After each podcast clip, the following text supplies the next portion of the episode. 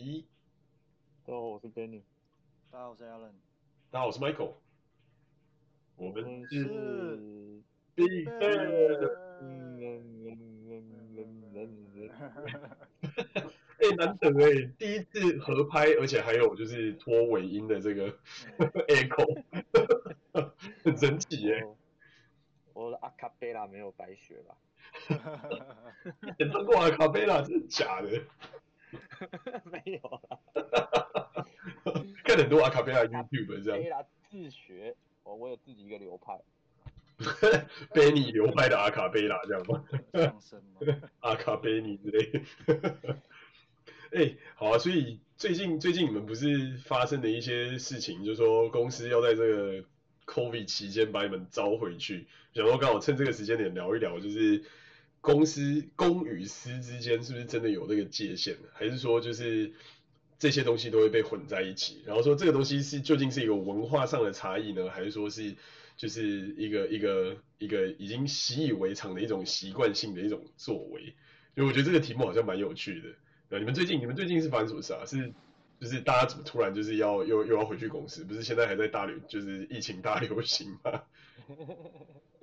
对，这这就是其实最近这个召回事件是蛮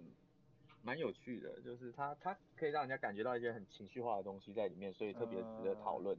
对，因为一般一般我们来说，其实我们早就知道说，呃，身为老板嘛，或者是呃，身为一个我们公司的老板，他已经在。过去的一些会议中，已经很强烈的展示出他想要我们回去的一些说法。譬如说，呃，他之前有一次在晨会，就跟大家说，哎、欸，我跟你讲，其实公司是最安全的地方啊。我们公司的这个感染率只有啊，可能是百分之三吧。可是外面呢，东京的感染率有这么高，所以我们公司 整个东京市还安全，所以公司比你家还安全。有公司很开心的。反正就是一个超屌的说法，然后这这个这个事情就这个朝会就非常热闹，就是朝会完之后，我们的很多群主就开始讨论这个事情。然后讨论完之后，有些外国人就把这件事情做成一个迷因图，就用各种方式一直什么我们老板念 rap 的方式，一直把这句话重复的说，说了好几百次这样子之类的，超屌。就我知道，对对，rap rap 就有三个版本。很屌的，反正某种层面上就是大家外面都在火在烧，然后你在里面说 I'm very safe 这样。对对对，而而且我我觉得我我们公司的外国人蛮屌的，因为因为我们公司啊、呃、那个通讯软体也是我们自己的，所以他在上面传这个，老大哥在看着你都不知道，我都不敢，我都不敢转传。我要我叫海杰跟他讲说传给我传给我。然后我觉得以欧美人来讲，他们。他们应该就觉得，哦，好啊，大不了就大不了就不要干了，反正他就回去。对啊，这一定是是这样没错，也是有这种概念在。波波我还是觉得不要相信印度人跟你讲这个话。大家一起辞职，然后每次印度人都留下来，还加薪。到最后你就真的被骗了，然后你才是那个傻大呆的那个概念，这样。对对对对对。那你是说，我们公司，你说印度人他会他会他会怂恿你一起一起干，可是最后他自己就先跑了。都都有，他有很多招式。好看，真的。他他好，OK OK，对啊，就就就就就就就听说之前我们真的，我们我们那个 department 真的有一波，就是大家都离职。嗯嗯。对，然后就是大家一起说好离职，然后就几个人留下来，然后留下来的人被加薪加超多的，因为预算突然爆棚。超屌。蛮多，因为有人有人走了，所以他的他的薪资预算还是那么多。然后他为了留人，就是、他就会把他就会把还留着的人薪资加加上去。对对，就是他在谈的时候，可能有些人就觉得啊，刚刚大家已经说了要走，所以很坚决。那有些人说，哦，我还有空间，我可能呃可以再考虑一下。然后他们那个老那个人就会把那些数字再往上加，因为因为如果全部人都走了，可能现在上线的产品或者是已经开发的东西没有，就就整个都要丢掉，就就包了。就是需要有人价值嘛，不管怎么样，这些价价值都出来了。嗯，那那那那你说就是这一次的事件最后是到底到底是怎么一回事？哦，OK OK，对对对，反正就是老板就是一很本来之前就一直想要我们回去啦。那这次事件比较特别的是，他是在星期五晚上的六点才发现说，哦，下礼拜大家全部都要回去，根本就是下班时间了吧？那那这个这这这前面还有一些故事啊，就像我们有一些群主就有在讨论说，哎、欸，因为有一些不同 department 的人，呃的的 department 他们已经宣宣布说要回去了，然后到最后才会收到一个像这样的信给全部人知道，所以很多人就开始猜测这件事从哪里开始烧了嘛。嗯哼。就是我们做做支付支付那个部门，他们说他们是最先得到这个消息，出大事哦。这个就这个部门，这个大家特别干这样。对对对对对，有些出事了，知道吧？可是我我真的很好奇，就是公司的高层到底怎么有自信，就是他可以贸然的强推这样的政策。然后那如果说引起，就以以你刚讲的那个支付部门来讲哈，如果说他在支付那个支付部门又引起反弹，然后又。又又又逼走一波人，或是让一波人不爽又走的话，那不是只会让事情更糟吗？他他们可能对整个市场还是有大致上了解啊，啊，你不可能市场突然有这么多缺出来嘛。嗯哼。对啊对啊，所以所以这这事情变成说他也在赌啊，而且啊、呃，你你呢？其实日本日本的科技产业的。呃，这些 position 其实真的没那么多啦。嗯。有些人会跳走，那也真的是很强的人。可是我们公司养了这么多人。嗯。对啊，就是总会有人留下来。我觉得这这个，而且他可能也是很情绪化，没有很理性。嗯。对啊。所以像很多中中间主管都也是都不太同意啊。像我们很多都在第一时间都有反应，然后有些同事就有在说，哦，他们主管就说，哎、欸，你哎、欸，我们老板发疯了，再把名字说出来。之类的，反正就是不管日本人还是外国人的主管，他们都觉得，哎、欸，这个这个这疯了吗？太情绪化了吧？就乱这样这样搞，哪哪受得了？对啊，单纯是为了不爽，然后就把大家召回。嗯。所以我在想，如果说从从权谋的角度来说，有没有可能是他故意装疯卖傻？他出了这个政策，只是为了要看就是大家怎么反应，然后是哪些人是比较忠心的这样？你是说变相裁员呢？就 是没有回来的就被裁掉这样吗？我靠！我觉得不是没有可能，对啊，因为他他的算盘到底是这样打什么，就是有很多种可能嘛。但我刚刚提出的只是一种比较比较黑暗的一种可能？哎、欸，我觉得倒不会就是用这种无差别的地图炮做这件事情啊，因为就像你说，有些部门它是很 critical 的。对，还、啊、有些部门像是啊，比如说在这个 coronavirus 期间，电商部门是很赚钱的，非那个支付部门还有信用卡部门是很赚钱的，它不可能从这这这个无差别的从这里动起来。嗯，对，而且有些部门人才是很值钱的，万一他啊，就是这些部门其实出去找工作是特别好找的啊，万一他这些人都走了，啊，剩下的只是留下的人只是不中用的，他们 等于如意算盘打错边了吗？可是科技业不是一直都这样吗？就是其实对于对有价值的科技人才，不管你是做呃，不管是做 programmer，呃，不管是做开发的还是你做做产品的，其实对吧、啊？只要你有那个身身价和能力在，你要去市场上找找一个不比现在差的职位，理论上都不会太难。哦，其实工程师是这样啊，因为我我我跟那个 Michael 开过公司都知道，嗯，这样他们有一种啊、呃，有时候会有一种惰性，嗯。呃或者是他们有时候会蛮在蛮怕改变环境的，对，所以对他们来讲，就是如果哦在这里待的不错，啊外面转换都是有这种转换成本在，或者是他们也对对，或者觉得在这里呃已经习惯了，然后在环境上甚至是呃自主权都蛮高的，他们其实不太会呃因为薪水高低就他除非差太多了，不然他们其实不太会自自己去主动去找工作，对，没错没错，但但是如果你惹到他。他们可能就马上改变想法，真的。你你只要做错了一个决定，你就会让一串人瞬间都跑掉。我觉得这个是这个是很大的一个差别。可是如果你都没有做什么不对的事情的情况之下，绝大多数人如果有 ownership，然后也觉得，诶，他其实活得 OK，他拿的薪水也 OK，他就会觉得他就在这就好，因为找工作也蛮累的嘛，其实。啊，对啊，就你要认识新的同事，适应新的环境，哦，那个真的很累。对啊，确实啊，所以。听起来就是咱们公司又有一波风暴了。嗯，对啊。但是，但是我确实最近听到很多，呃，就是有一些事情是不太、不太、不太如人意的吧，在我们公司的服务上，比如说，像我们公司的那个手手机，他们好像有一个新的呃 campaign 吧，然后，嗯，然后，然后好像是免费的网络吧，一年的样子。嗯哼，对，然后听说很多人也跟我。跟我讲说，呃，就是到了 deadline 最后一天，可是资料输不进去，没办法申请。啊？哦，你是说那个一年免费 campaign，然后最后一天系统撑不住，有些人没办法申请？啊，没有没有，不是最后一天，是从第一天到最后一天，那些人都没办法申请。所以从头到尾那个 campaign 就是完全是爆掉的状态，这样。对对对，就可能有一些资料，呃，他就你申请进去，你输进去他会给你一个 error，到最后你产密的话。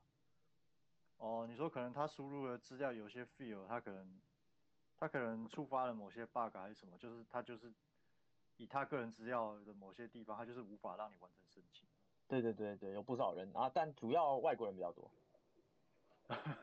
蛮奇妙的。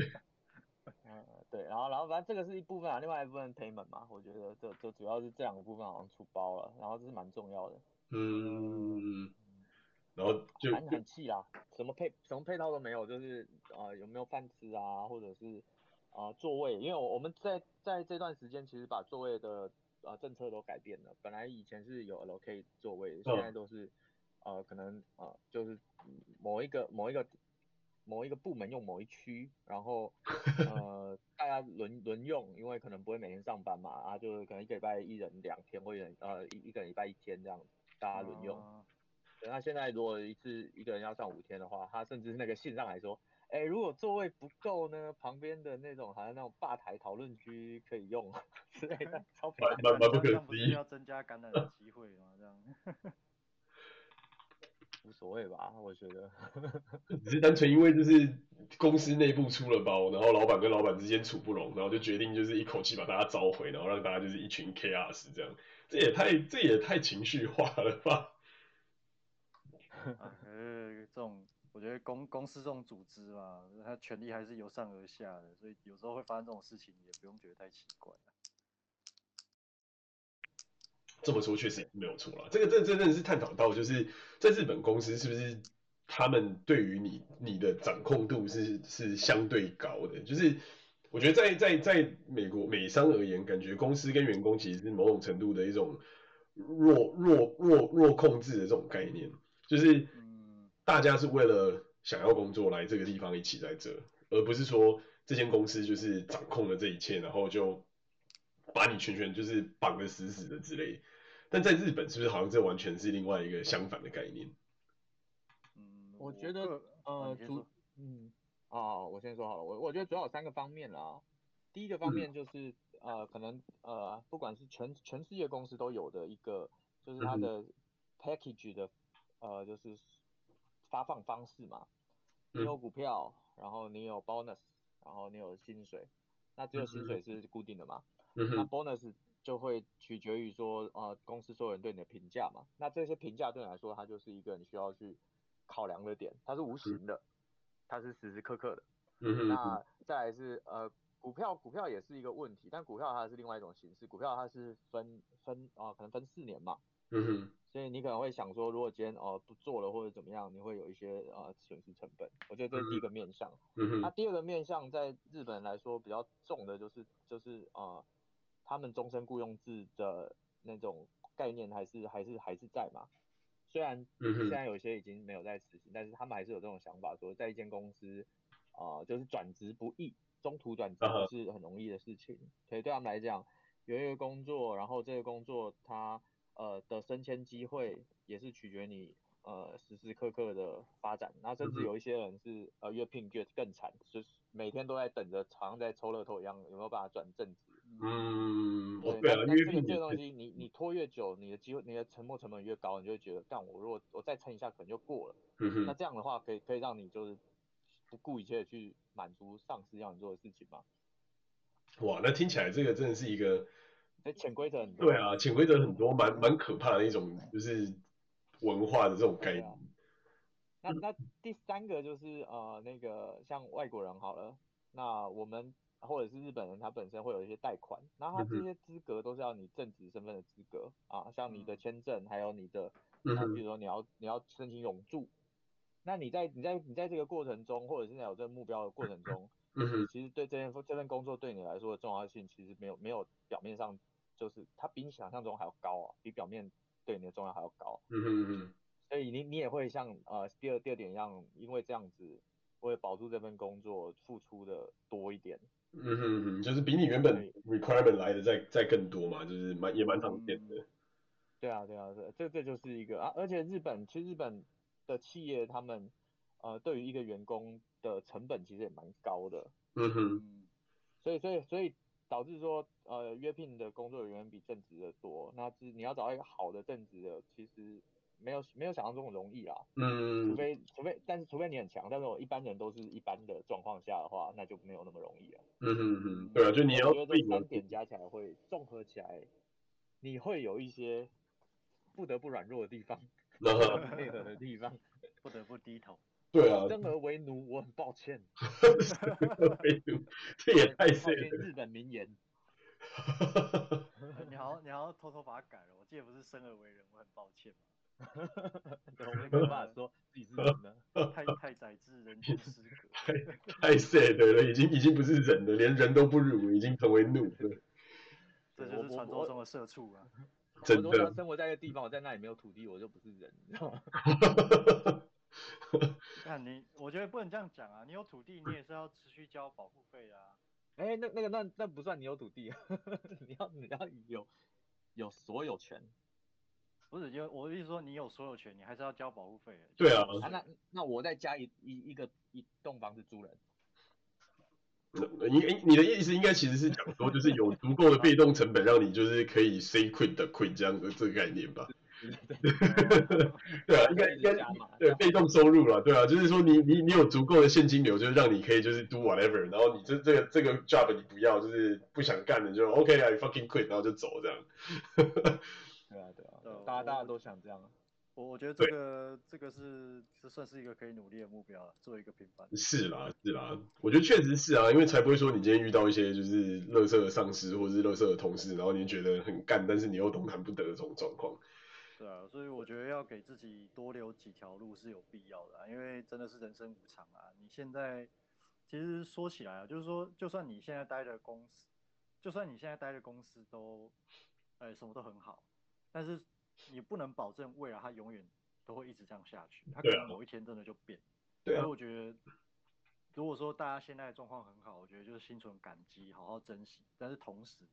也为也为一些可能会发生的比较坏的状况先做好准备。嗯。我觉得这个心态嘛，我觉得这种 mindset 还蛮重要的。这是我自己在，这是我自己人生中学来一点经验。是没错啦，因为人生唯一不变的就是变嘛，所以。对啊，也只能一直不断的改变，就是让你要么跟得上世界，要么就是能够有更多的选择权。因为有当你有选择权的时候，你才有话语权嘛。你没有选择权的时候，就是你看老老板随便一个一件一个事情，我觉得礼拜六礼拜礼拜五的下午六点真的是蛮蛮蛮蛮蛮夸张的。但是没办法，要一句圣旨，所有人都还是必须要跟着跑。所以我觉得这个真的是这种情况真的是会构成扰民诶。老实讲，这个其实。对啊，在美商我觉得还蛮难看到这种状况。当然，我们这边有很大的例外的美商，就是一个非常类似、几乎几乎类似奴性文化的亚马逊嘛。所以，对啊，这个这个我就觉得真的是蛮不一样。因为前一阵子就是在在疫情刚开始的时候，他们就报了很大量的事情，就是比方说就是要求员工要超时工作啊，不给他任何的安全设备啊，然后就是。有有有他们的员工跑出来爆料，就是有点像是 insider，类似 whistleblower 这样，然后就内部人吹哨，吹哨完就说，哦，就是基本上上上面那坨人就赚赚到爆，但是下面的人就是活得又惨，然后又在仓库里面集体感染，不然就是在办公室狭小的空间里面就是被集体感染之类，反正就很多很多这样的事情，然后就一这这件事情就一路烧，然后烧到了一个我觉得蛮有趣的点，就是看得出来在。美国人的心中的重要性的一个点，就是他们开始把这些内部的吹哨人通通查出来，通通火掉，然后这件事情就引爆了，就是一连串的大爆炸，就是开始就一大堆就是 talented，就是那种非常强的工程师啊、VP 啊、CTO 啊这些人，全部就说好，我 fucking quit，就说这间公司的这个这个理念跟我们所想象的那个世界是完完完全全的十万八千里，就是他们已经到了。就算 bonus 再好，就算薪水再高，他也不想要再继续待在这个文化已经腐败的地方。然后就一一连串的什么 VP 啊，然后 CTO 啊，然后一堆科技的技术人，的那一个时间点，在去年差不多四五月的时候吧，就全部都就是 quit 光。然后在我们的这业界，就是算是丢下一个蛮大的一个震撼弹，这样就是真的是有点像是踩到他们的底线。那我觉得。回过想回过头来想想，我就觉得这确实也是蛮蛮蛮合理的，因为今天对他来说，他就是相信这间公司的一个未来的愿景嘛，一个 vision 或是一个文化而去而去上班。但是你看今天你公司做了不对的事情，然后员工去举报，结果竟然是这些去举报的员工被被火掉，那我觉得任谁而言都会觉得很愤怒，就会想要就会想要跑，而且再加上因为他们其实选择权很多嘛，那边你看他们离开之后。旁边就是我们家，然后再过 过个过个河就有居家，然后再过个在在在在他们办公室的隔壁还有 Salesforce 或是 SAP 之类，就其实选择是很多的。嗯，有时候我就想一想，觉得就是这一这一点也是让我蛮欣赏，就是美国的某种程度的职场文化，就是说你不能隐忍，就真的是你遇到什么样这种事情，你就是要想办法把它捅出来，而且要让所有人都能够知道。那越多人知道这件事情，你所所受到的伤害就会相对越小，因为就表示这些就是非法的财阀或者这种无良的集团就没有办法再得逞。嗯，对啊，但但蛮困难的啦，就像刚才你们讲的一样，就是你要能够去把这些这些事情捅出来，你也要有足够的底气在。不然，如果你是要缴房租、缴房贷的这种死老百姓，有时候这 瞬间断炊也是蛮可怕的一件事情。要很大的勇气啊。对。对啊，虽然虽然说有保险啊，但是我觉得就是这种事，就是突然间失去工作这种事情，真的是能免难能免则免。对啊，真的，就还是还是压力会蛮大的啦。但是我但是我是蛮欣赏，就是这些这些在科技业上班这些老美，我就觉得嗯。也是蛮蛮有种的，就是哦，我说不干就不干，因为你你这个方向实在是太太偏差了，我就不想支持你这样。说实话，我真的是蛮欣赏这些人。我觉得或许多一些这种样子的这种这种集体思维，能够让我们这一代的企业比较少一些无良企业吧。我想。嗯，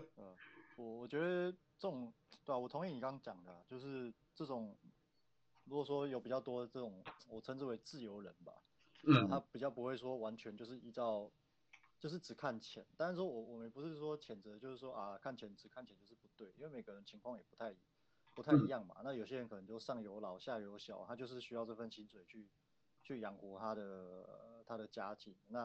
就是对吧、啊？你说要突然就是失去这份这份薪水，那可能就是灭顶之灾。那这种情况之下，他就是捏着懒趴要配合，那其实你也不能够责怪他们。但是我觉得，如果社会中这种有有能力、有实力又有选择权的人多一点的话，那比较，对吧、啊？也比较能够让你刚刚讲那种所谓无良、无良企业，或是有些企业比较出格的事情，嗯，还是要让他们知道警惕，就知道说，哦，你乱来的话，就是这些能够创造很高价值的人才，就是就不跟你玩了。真的，真的。对啊，这个我觉得很重要，应该要有这样的机制，大家才有彼彼此才能就是。在在在做决策的时候更，更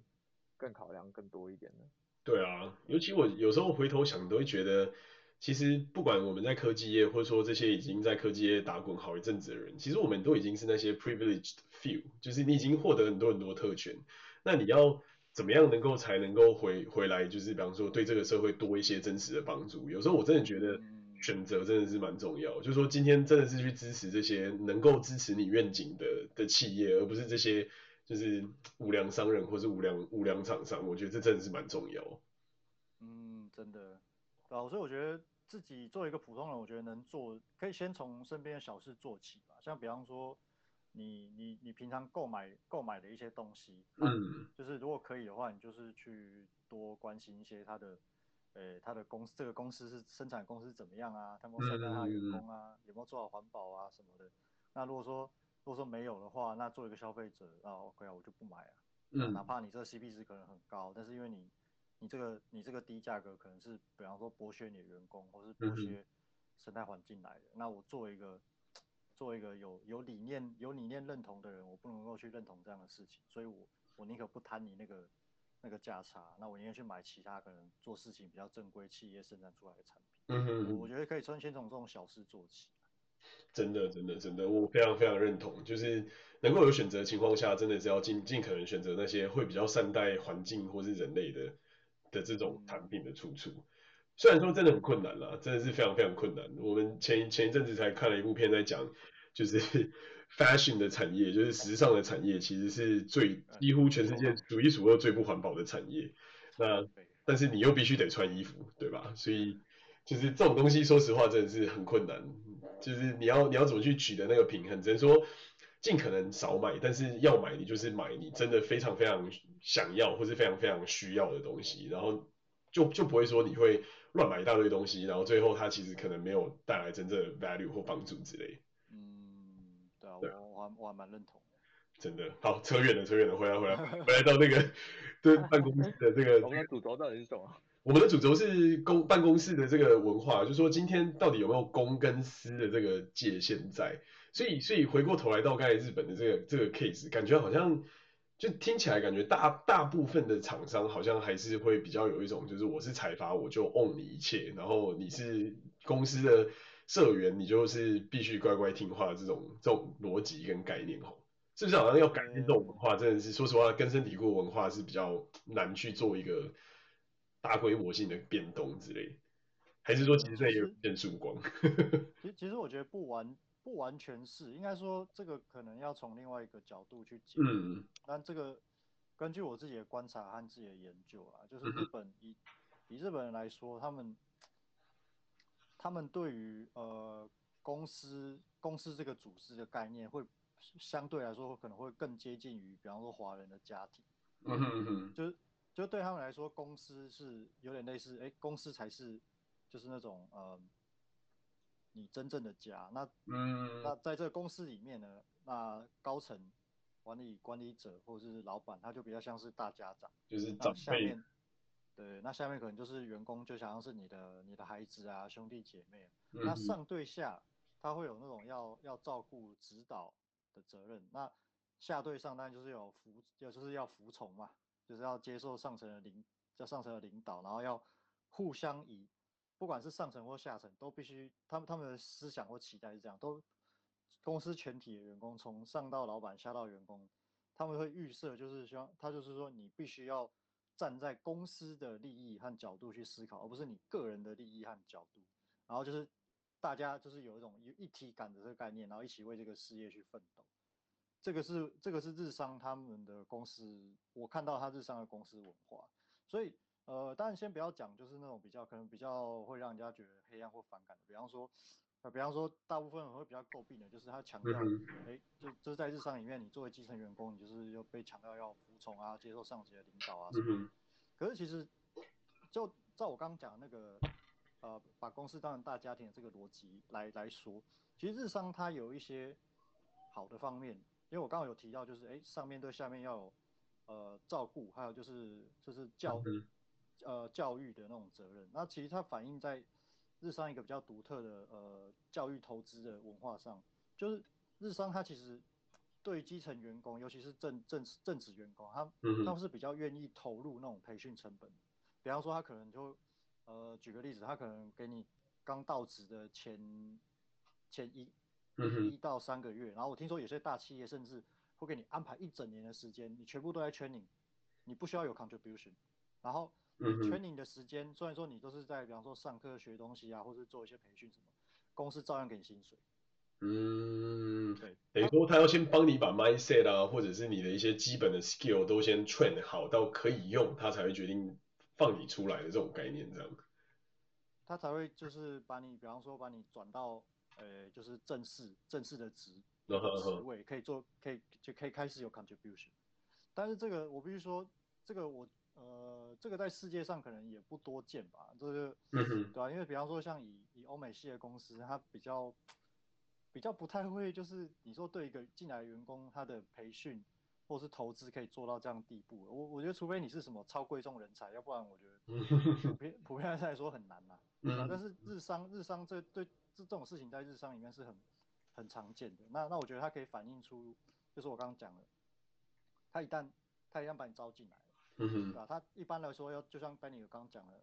一个传统日商来讲，他要招一个正式员工，成本也蛮高的，通常也不是很容易。嗯。但是，一旦他招进来了，通常他他还是会，呃，就你还是会有一些在这个文化上雨露均沾的好处，像我刚刚讲的培训、教育的投资什么，对啊，这个这个是在其他国家的企业比较比较不常见。对啊，这真的蛮特别的，等等于说他其实这里也是把你真的是认真的把你当成了家族的一个分子，然后就是要让你完全都已经准备就绪之后，才会慢慢把你放出来这样。对，而且他们这种做法就是很明显就是以长期为考量，因为你想想看嘛，比方说他他如果会愿意给你一整年的时间全部都给你培训，我说这个可能是比较极端的情况，那就代表说。他预期他未来要回收这个投资的成本，可能是未来的，比方说，呃，至少五到十年，甚至更长。他预设你就是会一直留在同样一间公司，嗯，所以他，对啊，所以他也才会就是在培训上面比较比较敢敢下成本啊。当然，他他也是他背后的一些假设在，嗯，但实际上会不会会不会这样？那那就可能有时候可能是另外一回事，对啊？但是必须说以日本人来设，而且以普遍以日本人他。不太不太愿意就是随便换公司的这种 mindset 来讲，所以这种文化或者是这种 mind 就是我刚刚讲这种追求稳定的这种传统日本人 mindset 这样结合起来，它就是形成一种所谓就是那种我刚刚讲的那种日式企业文化的运作。这也蛮有道理的，就是说因为他也期待说你未来会在公司长久，所以他现在投入也是未来会有长期的回报的这种概念。对，我觉得这其实蛮我的感觉上就是说。如果你你本身本来就是在这样的 mindset 下，嗯，呃，在公公司很很很年轻就进这样公司，然后有这样 mindset 日本人好了，嗯，然后在像日本的公司，他就即使他招国际员工，普遍上他的主管还是会是日本人。哦，那在日本人从以前到现在，他们就会觉得他自己是这样的人，所以他也没有，其实他他他对别人也是会觉得别人也是这样的人，所以很容易在这样的公司，他在呃刚开始或者是在某些情况下。都会有一些决策，你可以感受到他完全不懂员工在想什么，他完全是以为员工会像他一样，呃，无论如何无怨无悔，就是都会对公司付出或者会愿意留在员工。所以有一些政策一出来，你就会觉得，哦，看这听这看起来好像很很蠢，大家应该会很很多外国人应该很不爽或者想跑掉。为什么会有这样的决策呢？那可能就是因为啊，没办法，就是某一个主管。他权力够大，但是他的 mindset 还是那样 mindset，他就会做出这样的决定。没错，没错。就是我无怨无悔的爱你，所以你也应该要无怨无悔的回报我的这种概念。哎、可能不是这样，可能是说我无怨无悔的爱公司，在我还小的时候，那我已经长大了啊，那其他的小朋友应该跟我小时候一模一样、呃，也应该要是这个样子，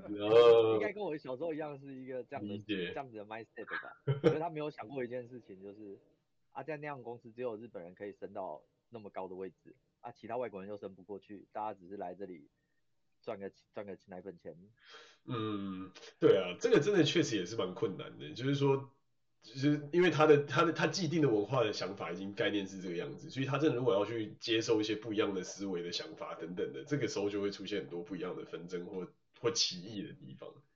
我我觉得这可能是人性吧，就是说，除非你在成长的过程中，你有办法接受。呃，接受到，比方说至少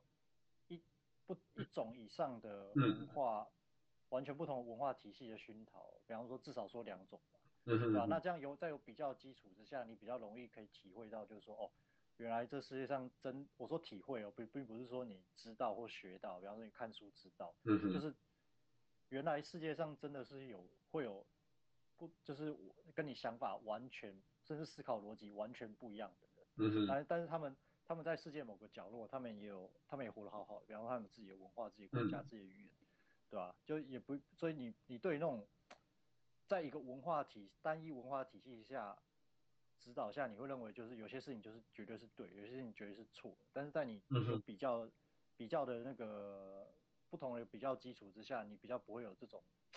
执念吧？我可以这样说。嗯就是会觉得，哎、嗯，这、呃、这世界上一定就怎么样怎么怎么样，其实真的不一定。嗯，就所谓所谓的 growth mindset 就对。对啊，可是可是我觉得，如果用比较 gen general 的来看的话，如果你是主管好了，你会去讨厌一个就是完全听你的话，你说什么做什么，不会反对你的人吗？嗯哼。你应该不会讨厌这样的人吧？你说说从。从公司运作，如果说从公司运作的角度上来看，就是，对啊，因为说不上讨厌嘛，而且作我作为我作为主管，我我的我本来就是要贯彻执行我的政策啊。那如果说有些有有些人他就是单纯的 follow，那我觉得其实并没有不好。如果说他他他他的执行都他执行我的命令都有到位的话，对吧？对啊，所以其实有时候你如果身为一个主管，就人性来说，你也是比较喜欢听话的人。我反而不会，我觉得如果我今天是主管，我反而希望的是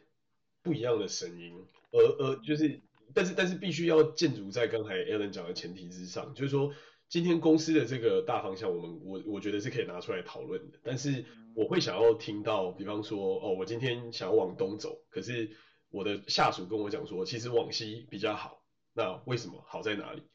就是就是我反而会比较希望说有一些多元的一些思维，而不是说今天我要就是哦，我要往东，大家就要往东。我反而比较希望就是说大家一起讨论出一个，哎，我们今天应该是从哪个地方走比较好，然后接下接下来该怎么走，然后该怎么避开，然后我会尽可能的去利用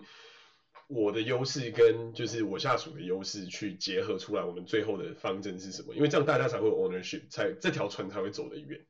我的感觉是这样，就我反而比较不喜欢，就是哦，就是哦，老板要这样，就是我就要这样，然后最后就是方向都一样，那结果这这真的是好吗？有时候我觉得不不尽然。哦，我知道 Michael 你的意思，就是你你说的那种情况是说，大大家都不讨论，或是也没有提出自己的想法，但是他就上面说什么，反正不管，反正就反正就直接直接 follow 就对。你你讲的是这种情况，没没错啊，没错啊，没错啊。OK OK，那我知道你的意思，这。对啊，如果是这样的话，我确实也，我确实也蛮同意你讲的，就是说，嗯，因为上司跟下属他毕竟不同的立场嘛，那权力是在上司上司手上，那他做决策，他最后也负责，所以，呃，算是这样子这样子讲是没有错，对啊，就是做，我觉得作为一个，假如说大家都是一条船上，那作为下属，我觉得也不是说，我觉得也是可以，呃，我觉得做一个好的下属吧，我觉得他还是可以从他自己的专长或是立场或角度去。提一些从他的立场看起来，哎，觉得可能对公司或对团队比较好的一些做法，嗯、那当然是要这个是要跟主管去讨论的。那如果说，但最后做决策要不要这样做，我觉得还是主管定夺，因为就像我刚刚讲的，就是他他做决策他是负责的，对吧？但是我觉得，呃，但是我觉得就就一个团队合作的角度来讲，下属可以做到这样的话，我觉得是会比较算是一个比较好的下属吧。对，而且他心态如果也正确，就知道就是说，哦，因为是最后是主管要决定，也是主管要负责嘛，所以他作为下属或者是人臣，嗯、他他能够说的就是把自己的觉得对组织好的，可能比较有帮助的建议讲出来，但是最后不管有没有被采纳，就也就平常心就对了。是啊，是啊，是啊，而且我觉得还有一个很重要的点，就是说我们也其实会去 challenge 上面的老板做的决策，就是说今天并不是他一言堂。然后他就是挥着旗子要往前走就往前走，有时候可能哎待在这里可能比较好，或者是可能往别的地方去可能比较好。我觉得有的时候也是一个考验，到底就是这有没有一个互动性，然后还有你能不能你能不能在这个组织里面有一个归属感的这种差异。因为当比方说大家就已经看到哦前面就是一坨火球，然后你的老板却硬是要你往那个火球里面去走，那你这时候只有两种想法嘛，一种想法就是妈的这老板应该是疯了，脑子有洞，或是他可能不知道他自己在干嘛。那另外一种想法就是，是不是有某些不为人知的隐情，我们必须得这么做，不然我们可能会呃遇到更大的损失，或者遇到更大的伤害之类。那我觉得这时候反而就是妥善的沟通就变得蛮重要。就是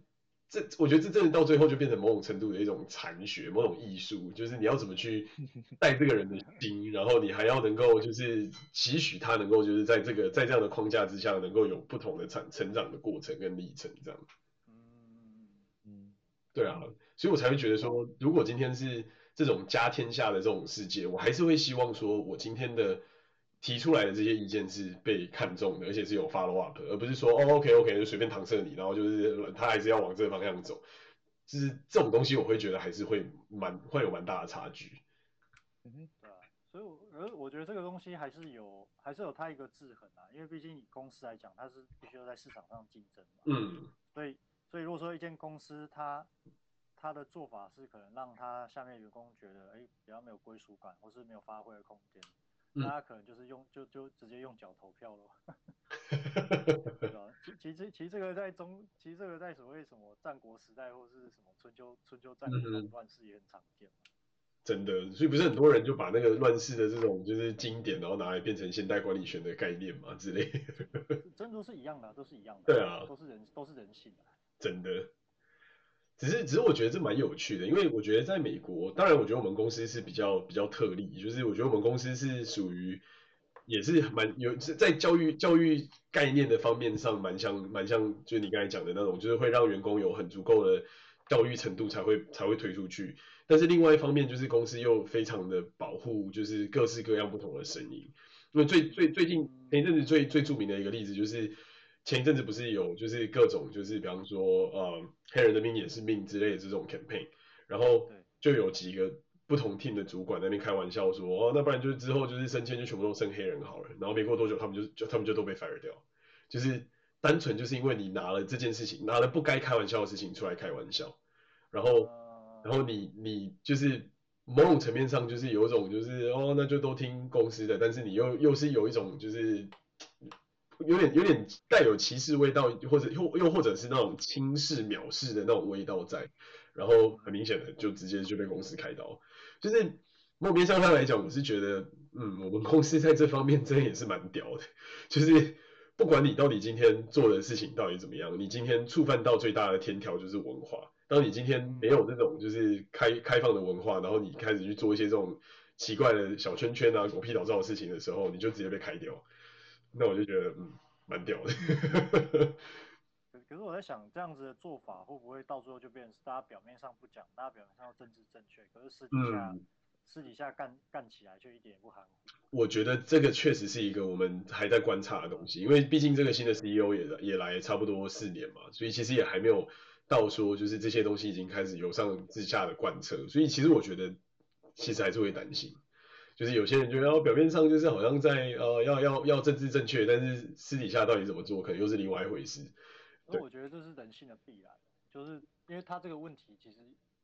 呃，如果说它是一个存在的问题，它就是存在啊，你你不可能因为只是让别人不大家不谈论它，它就它就这样突然消失了，不可能。哦不不，我觉得不是不谈论它，是说可以谈论，但是你不能去轻视或藐视这件事情。哦，就是在言语上。对对对，就是即便你跟同事或是上属或上司或下属的讨论上，你不应该是用一种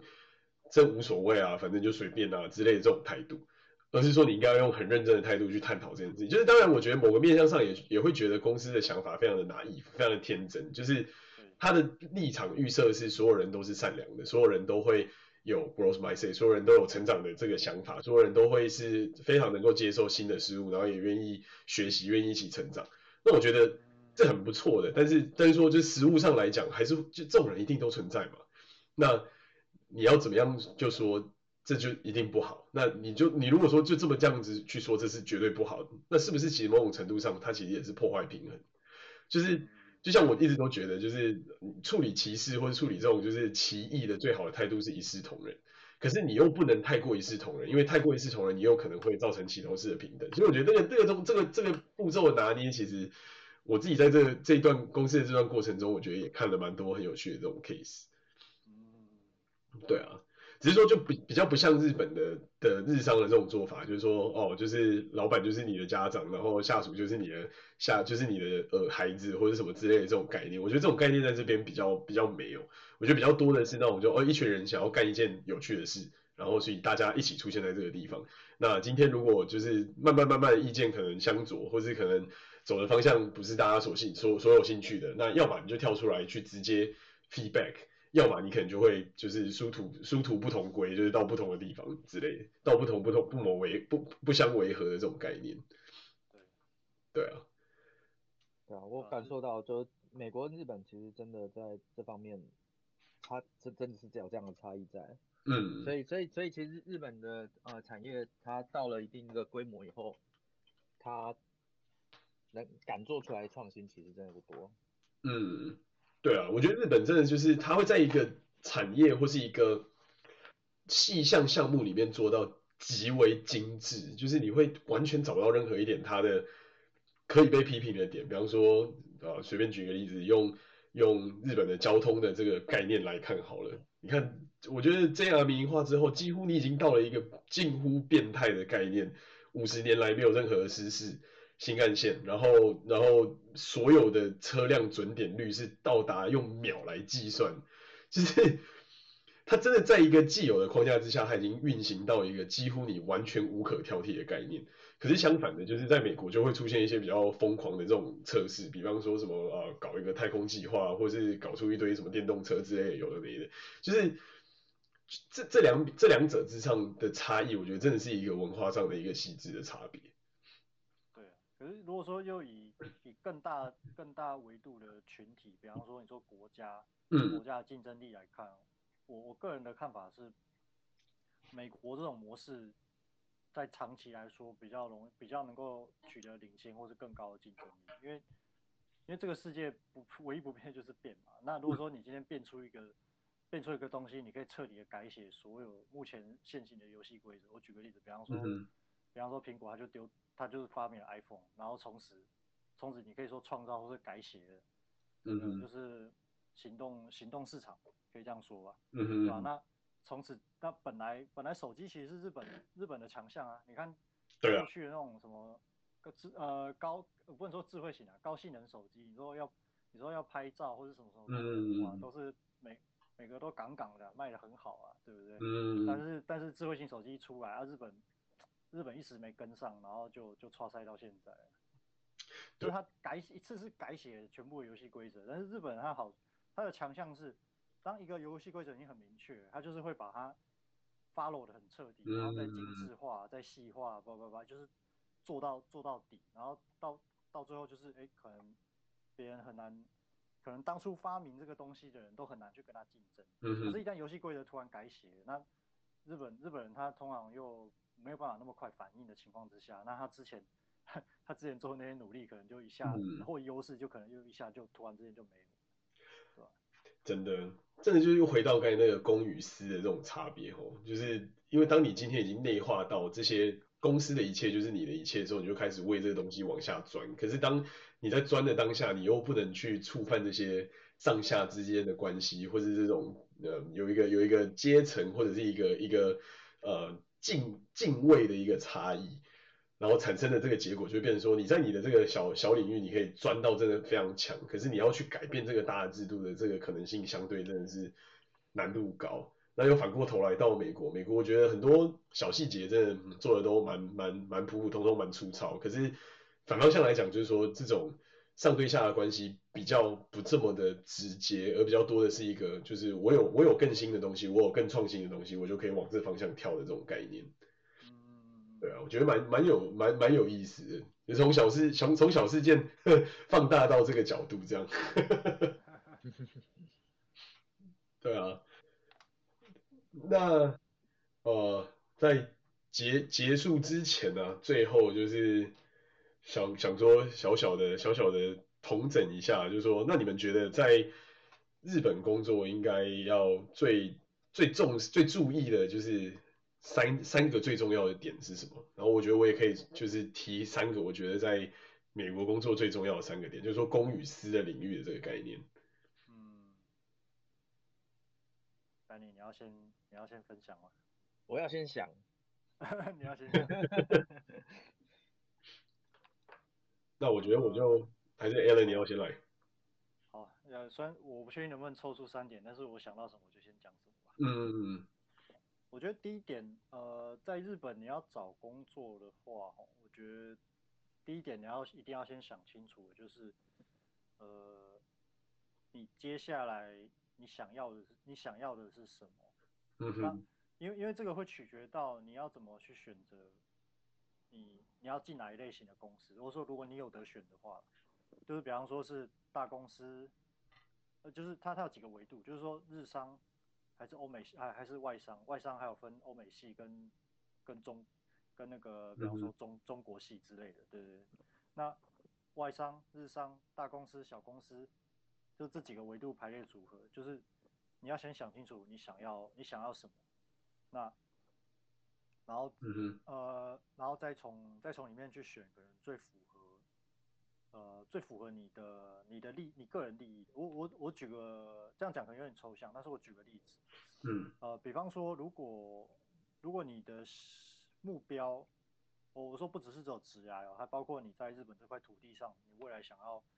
你未来想要个人的发展方向，或是你要追求的东西。举个例子，比方说如果你是有身份。你有拿身份的考量，然后你未来你想要拿永久居留、居留权、永住权，嗯、还是你想要申请规划成日本、规划成日本日本籍？那在这种情况之下，你有一个稳定的工作，然后还有就是一个相对比较知名的公司大牌大牌子来来帮你做信用背书的话，那在这种情况下，你尽可能的去选择知名的日本当地的日商。嗯哼，哦，然后在在这里面干个，比方说，看看多久，比方说，嗯哼，你呃，比方说你一看是你是要一年拿永住还是三年拿永住，那你可能就抓个两三年或是三五年的时间，嗯哼，对吧？那这段期间你都有稳定的薪，就是你可以累积稳定的薪水，然后稳定的资历，那之后就。啊、呃，然后中间也也可以发展到你想要做的职业，比方说就你选择的工种嘛，嗯，对吧、啊？那这是一个综合考量啊，对吧、啊？要不然，对吧、啊？要不然可能未来，要不然你很可能就是会说，哎，你你如果单纯只用职业发展这个维度你去选，你可能你可能选择了外商，可是你进去之后，你你发现就是说，哦，比方说你你接下来你要去办银行贷款啊，或者是，嗯、或者你要去申请身份的时候。可能你就会遇到一些你当初没有想、当初没有预想到的一些，呃，怎么样不方便吧？嗯嗯嗯嗯。所以简单来说，就是一个你要先想好你自己的人生目标跟职涯目标，然后找到一个正确的方向，这第一点。第二点就是说，公司的种类对于你你的人生目标其实是会有一定的程度的影响或者是贡献。对对对对。嗯。因为因为在日本这个环境，就是说。你你你做一个个个人啊，你的个体性其实就是相对来说比较没有办法那么的突出或是被重视。那、在这个社会上，他看他怎么看你这个个体，更更多层更多时候是他会去看你这个个体是从属于哪一个整体。那、比方说，比方说他看我 Allen，他并不会是说哦，因为因为我 Allen，因为我 Allen 很有很有才能或。或很或或很屌，然后就是会比较能够得到比较多资源。嗯、我跟你讲，no no no no no，就不是这样子。那、嗯、他会看的是你现在是属于你现在是哪一个组织的 Allen？比方说，哎、欸，我是我是某某某某大公司的正社员，然后就、嗯、哦这个 credit 就很高。嗯嗯。那如果不是的话，但我我我还是我啊。那如果说不是的话，他可能就啊这个不好意思，就是不跟你玩。理解，所以等于说就是最后一点，就是说你要还是要找好一个你自己的阵营或者部落，然后这个阵营或是部落的这个影响力是可以套用到你个人的身上，然后帮你在做在做加持的这个概念。对对对，嗯，对，还有还有最后一点就是，嗯、呃，日文日文不日文其实很重要，就是你你可以你可以想好你要选择的路线，但是这个可可重要也可不重要。但是，呃，举个例子吧，就是说，如果你想要进的是相对比较传统的日商，那即使是，即使他，他可能对英文的接受度比较高，甚至他的公司的官方语言就已经定定好是英文，嗯哼，但是你永远要记得，你毕竟是在日本这块土地上讨生活，嗯哼嗯哼，就是日文这个东西，它再怎么样，你最好还是练到，就是你可以日常沟通没有问题。那，嗯哼，那如果说你你想要走的路线是比较传统的日商啊，那这个日文的要求就特别高。对，那这个这个就是说你，如果假如说你日文本身并没有说特别，一开始程度并并没有说特别好，那你可能是处在一个要一边发展职涯，然后你要一边一边花时间精进日文的情况之下，我觉得这点你要要要思考一下了。嗯哼，啊，那就比方说，如果你是以职涯为重的话，那你可能就先找一个，比方说你可以用你的母语，像是中文啊，或者是呃，或者是英文，你就可以在工工作环境里面游刃有余的环一些地方，对啊，那你同时你也累积了资历，你也赚到了薪水嘛，对不对？嗯、啊，但是相相对来说，你未来如果说你日文不够不够好的话，你未来可以选择的可能就是就是会会比较有限嘛，对吧、啊？而且就算你跳到讲英文的公司，那其实里面搞不好你上司什么都是日本人啊。那如果说你日文好的话，呃，你升迁啊，或者是可以争取到一些比较额外的、比较意外的机会啊。那当然说你在找工作上，你的打击范围也会比较广。嗯哼哼，所以简单来说，三点就是一个一个是你的你自己的定位，一个是公司给你大公司、小公司，或是各种不同公司对你人生的旅程的规划的差异。然后最后一点就是说，语言本身还是最重要的嘛，因为这毕竟你还是要融入一个文化，你才有办法在那个文化里面生存嘛。简单来说是总结是这样。对对。嗯，蛮好的，蛮好的。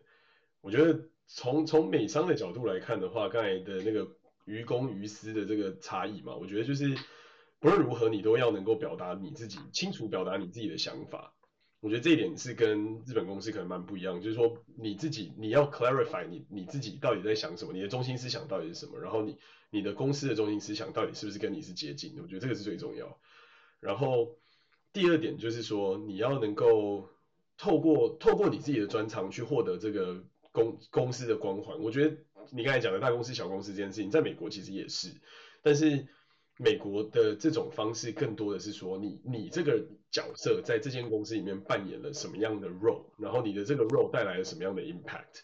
那我觉得这件事情更重要是说，你你能不能规想象出或是规划出你自己在这边造成的 impact，然后能够带来更多的一些关注，或是更多的一些资源，或是更多的一些改变。然后怎么去量化它？怎么去把这个东西变成是你因为有你而存在而改变的一件事？就是说，今天公司有你跟今天公司没有你有什么差别？我觉得这个是在美商上面最大的差别。那于公于私呢？就是说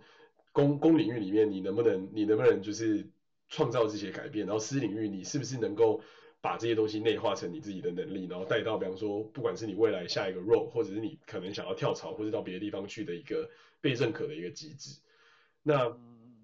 最后一点的话，我觉得就是就是你要你要真的是真的是要很认真的